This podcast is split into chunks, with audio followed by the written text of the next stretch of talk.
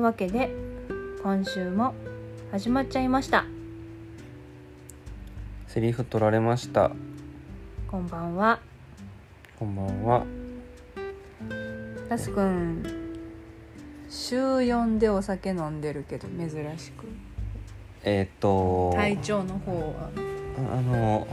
いかがですか普段お酒飲まないんですけどえっと今週水曜日金曜日土曜日日曜日とお酒を飲みましたはい今日が、えー、7月9日はい日曜日の、えー夜の8時です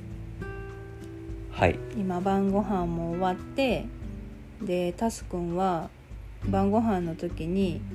一杯ハイボールを飲んではいはいちょっとほろ酔い気分ですあのー生中一杯でもう結構酔うのでうんまあそれぐらいの量をあのー水曜日も金曜日も土曜日もそして今日も飲んできたって感じですはいまあねガブガブたくさんお酒を飲んでるわけじゃないんやけどなんせ普段飲まないからね普段飲まないのと元から弱かったのとでそうです今眠たいです正直でよろしいはいというわけで、んえー今週の話題をえっとニュースのお話からはい今週の気になっちゃったニュースからお話ししようと思います、はいあのねえっと京都新聞からのニュースですねうんあのー京都に限らずやと思うんですけどまあなんかこう街中でうん工事をしてるとかうんあるじゃないですかまあよくあるね工事工事現場で中にはうんえこの工事ずっとやってへんこの工事っていう工事あるあるでしょあるあるよずーっとフェンスが立ったままとか、うんなんかずーっと三角コーンが置いたままでありますで京都にはねうんあのー8年間ずーっとこれ何の工事してんのっていう感じの工事してる現場がありましてはいあのーえっとね五条通り京都の五条通りね京都五条通り五条通りと角の大路通りって言ってあのー工科女子大学うんちょっと京都でも西の方やなどっちか言うたうらん工科工科女子大学がある交差点うんのところに、うんあのーザ・飯屋ってあのチェーン店のチェーンね店の、食堂がねそうそうあってそこの前がですねうんもうずーっと工事して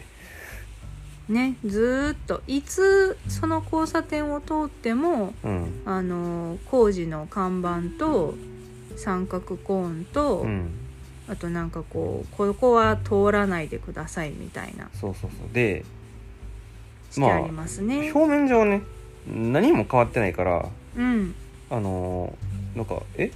なんかやってて何もしてないもしかしてみたいな感じに見えるわけですよ、うんうんうんうんもうずーっと、何かが立ち上がるとかでもなく、うん、なんか道路が綺麗になってるとかでもなうく、ん、なんなら作業してる人の姿すら見えないからねそうそうそうそうう、んいやあそこ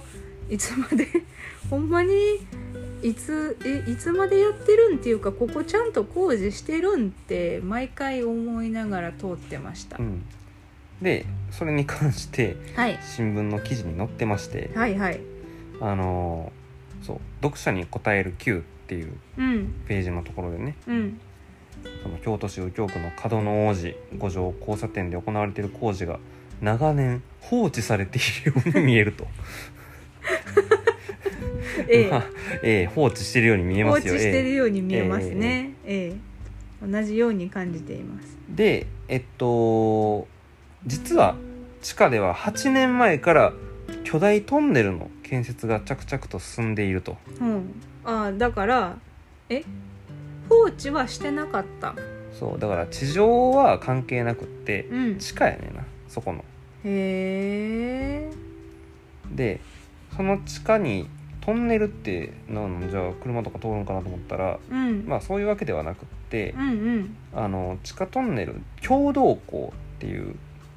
共同校あの港は溝溝って感じねうん共同は普通にあの共同で使うのうん共共同同スペースの共同にうん溝うんって書いて共同校そうそうそうそ何それうでえっとそれは何かというとうんあのーこう重要な水道管とか、うん電気とか通信のケーブルとかを通すためのトンネルらしい、へえああなるほどうんそれを地下に通すために8年前からずーっと地下でそのトンネルを作る作業の工事を続けててそうそうそうでそれが今も行われているそう、うん、で写真にも載ってるんやけど、うんほんまにもう地下に直径4 7メートルぐらいの大きい横穴がうん貫通しててこれ4 7メートルなん直径直径4 7メートルらしでいかでっかいよマジででそのまあ言ったらその角の王子と五条通りの交差点うんのところがうんえっと資材の搬入口あーとかになってるのかなるほどみたいな感じのようですなるほでどなるほどえっと一応なんか来年度前半には規制も解除できる見込みっあそうなんややてっ書いとてあるって書いてあるやっとあじゃあえっと本年度中に通行規制が終わるって書いてあるなあ角の西通りはそうなんや、うんずだからーっとねバリケードされててねちょっとあの大きい道路と大きい道路の交差点なんで、うんあの右折とか左折するのにちょっと不便に感じてたんですよねあの工事のバリケードしてあるのが。おまけに何にもあの工事してるような感じが見えへんかったので、うんえちょっと苛立ちも覚えついらつ苛立ちも覚えつつ何をしてるんやろうって思ってたんやけどちゃんとやってたんやね、うん工事は。あのザ・メシアがようやく、うん、あの前を遮る、こううんあの工事がなくなってなくなって真の実力を発揮できるかなといや別 にもうみんな関係なしに入る人は入ったはるけどなそうね普通に繁盛してますね、うん、きっとうんえーそうなんですね共同庫要するに水道も水道管も通るし電気と通信ケーブルが通るってことはもしかしてあの辺の電柱がなくなるのかな、いやその辺はよくわからないんやけどうん、ね、うんうんなんか共同庫ってよ言われてもちょっとあんまり馴染みがなさすぎてどういうものかイメージはしにくいですけど、まあまたねそのなんかバリケードが取れてうん予想が変わる感じになったら何かわかるかもしれません。まあとにかく共同校ができれば何が嬉しいかっていう話でうん現状国交省が書いてくれてるのが、うんその水道工事とかで道路を掘り返すっていう風なうんことがまあ他のところでも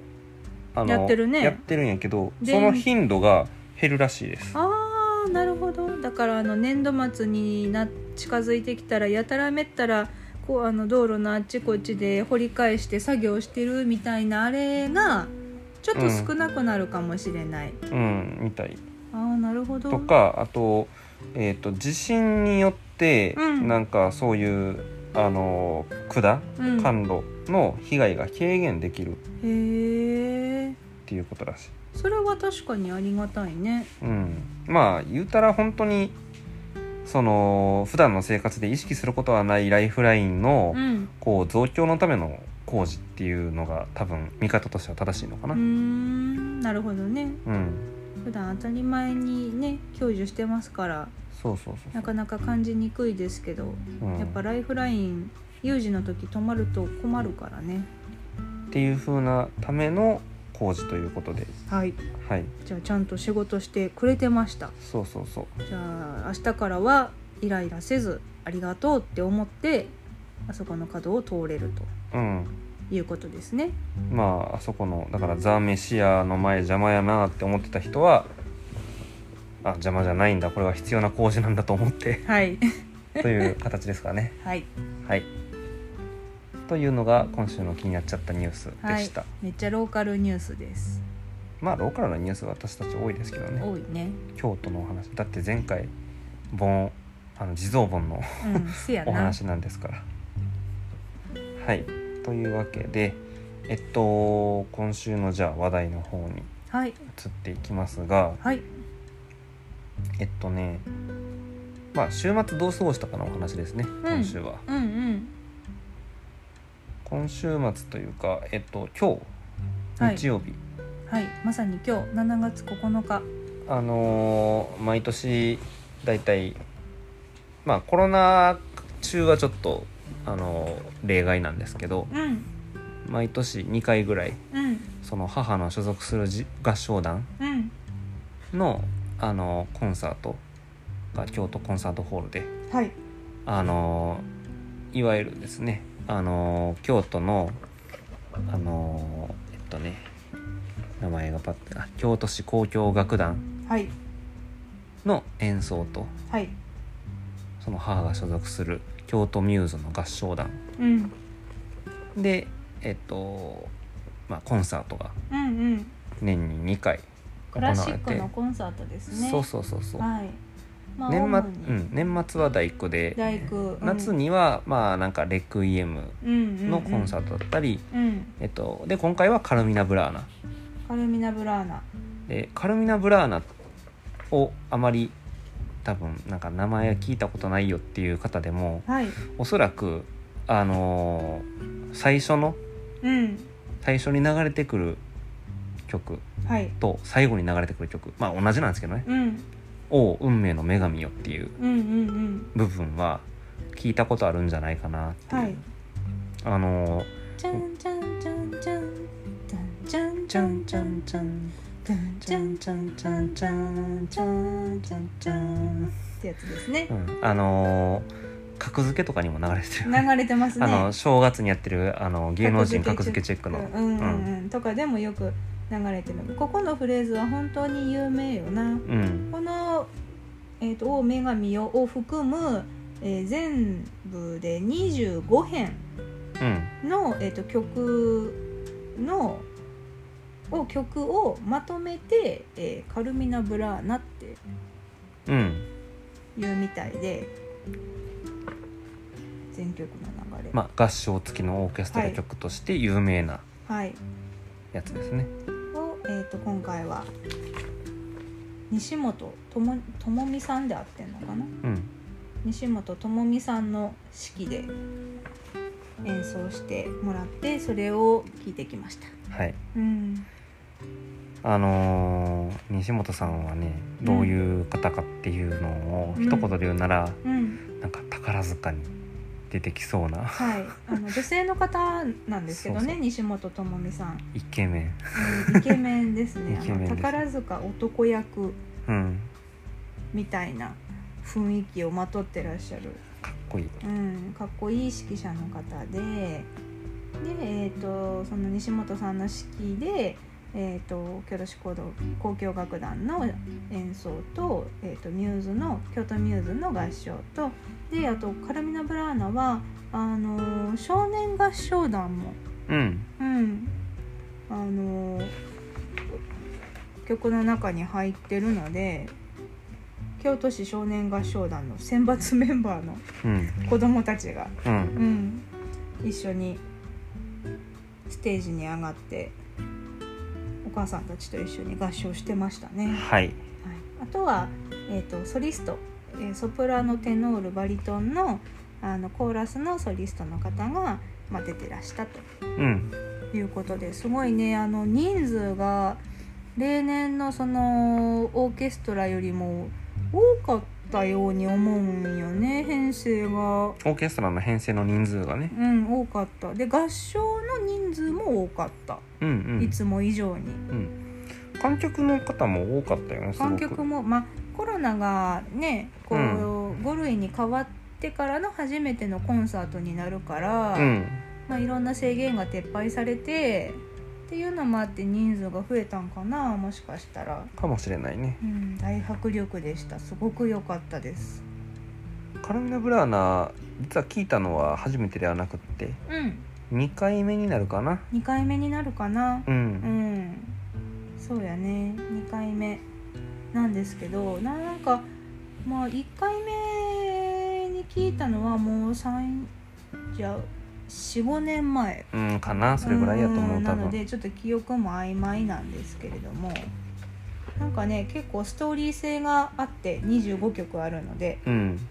でえっとそれぞれなんかねすごく穏やかな曲だったりあの男の人が酔っ払ってる曲だったりそうね えーっとその「おう運命の女神よ」っていう曲からスタートして、まあ、運命がテーマの曲からのスタートでうん、で、えー第1部、うんえー春」うん、春をテーマにした曲がなあの続いてうんうんで第2部「酒場にて」ん酒をテーマにした曲が続いて、うんで第3部「恋」をテーマにした愛の誘いのテーマがずらーっとこう並んでいて、うんそして最後に運命に戻ってくるっていううん風な構成になっていると、なっているとなんか、運命春酒恋運命 うん、これやなうんこう結局私たちは女神の手のひらで転がされながら生きていくのだっていうあの作曲された、えー、とカール・オルフさんっていう方のなんか思想が現れているらしいです。らしいですね、はい、らしいです。まあね本当にあのさっき口ずさんでみましたけどうん一番最初と一番最後の曲は本当に有名ですし他の曲も結構聴いてて楽しい曲がいっぱいあったので、うんまあ興味のある方は多分調べたら YouTube とかで出てくるんじゃないかなうん出てくると思ううんうん聴いてみてくださいと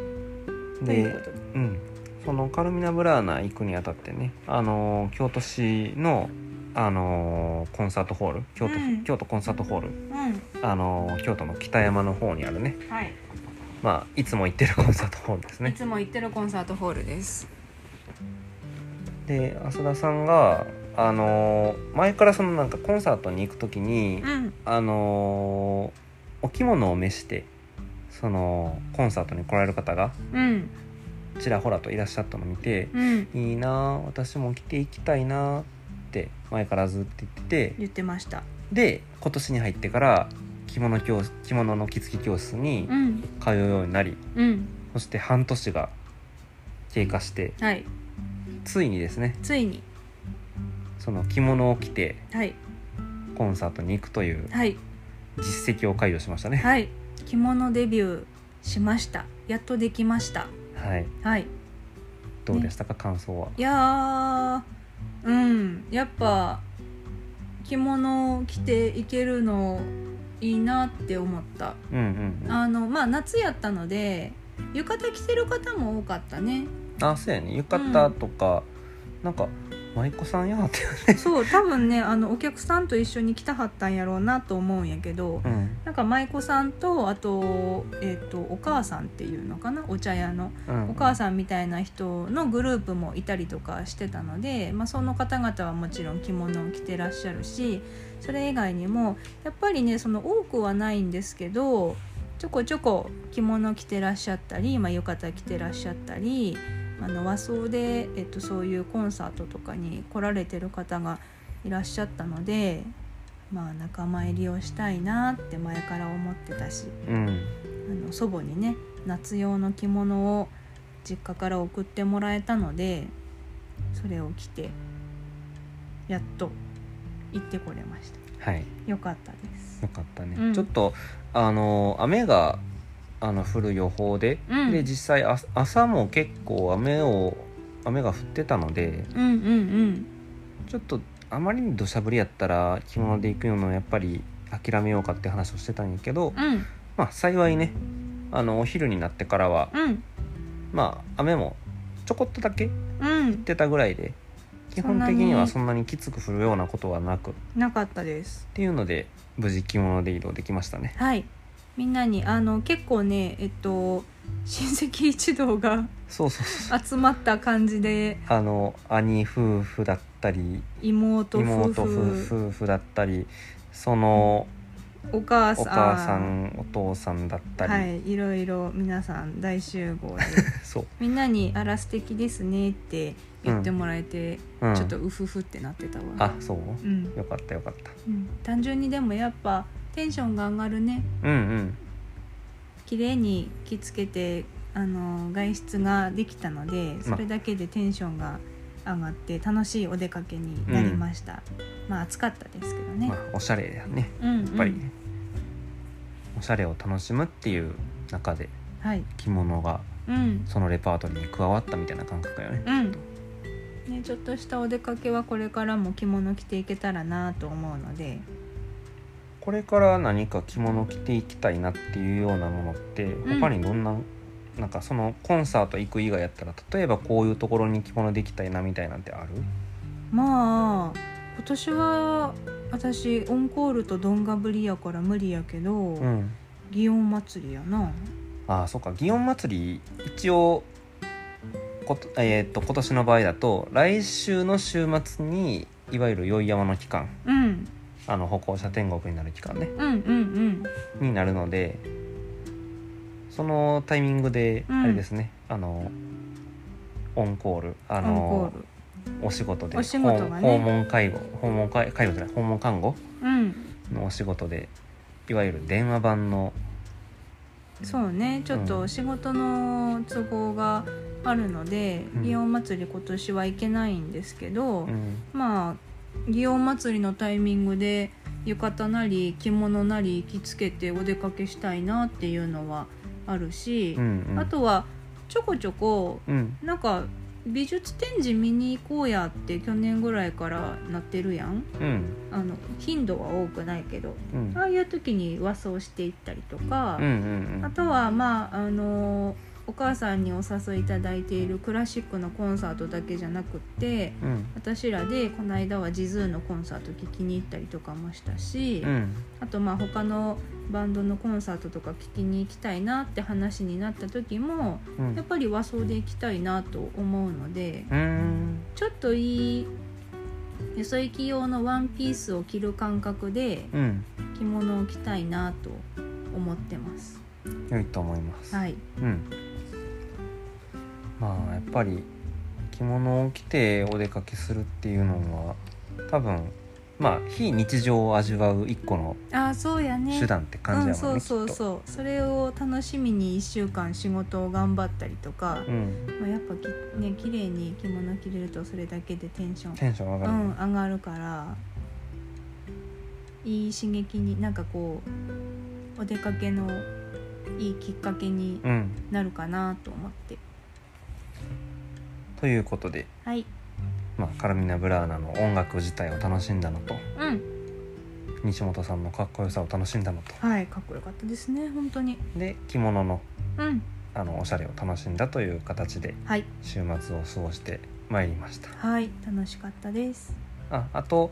その親戚一同集まってたって言ってたけど浅田さんのお父さんお母さんもねうん来てくれてねうん前日にあのー福井県民のあのソウルフードであるはいあの焼き鳥の名店秋吉はいにあの連れてっていただきま して、はいあのー美味しくご飯を食美べ味てきしましたく秋吉を食べてきましたやっぱりねあのなんか満場一致やったらしいで何食べたいってお母さんから連絡が来たんやけど、うんまあ私秋吉かなって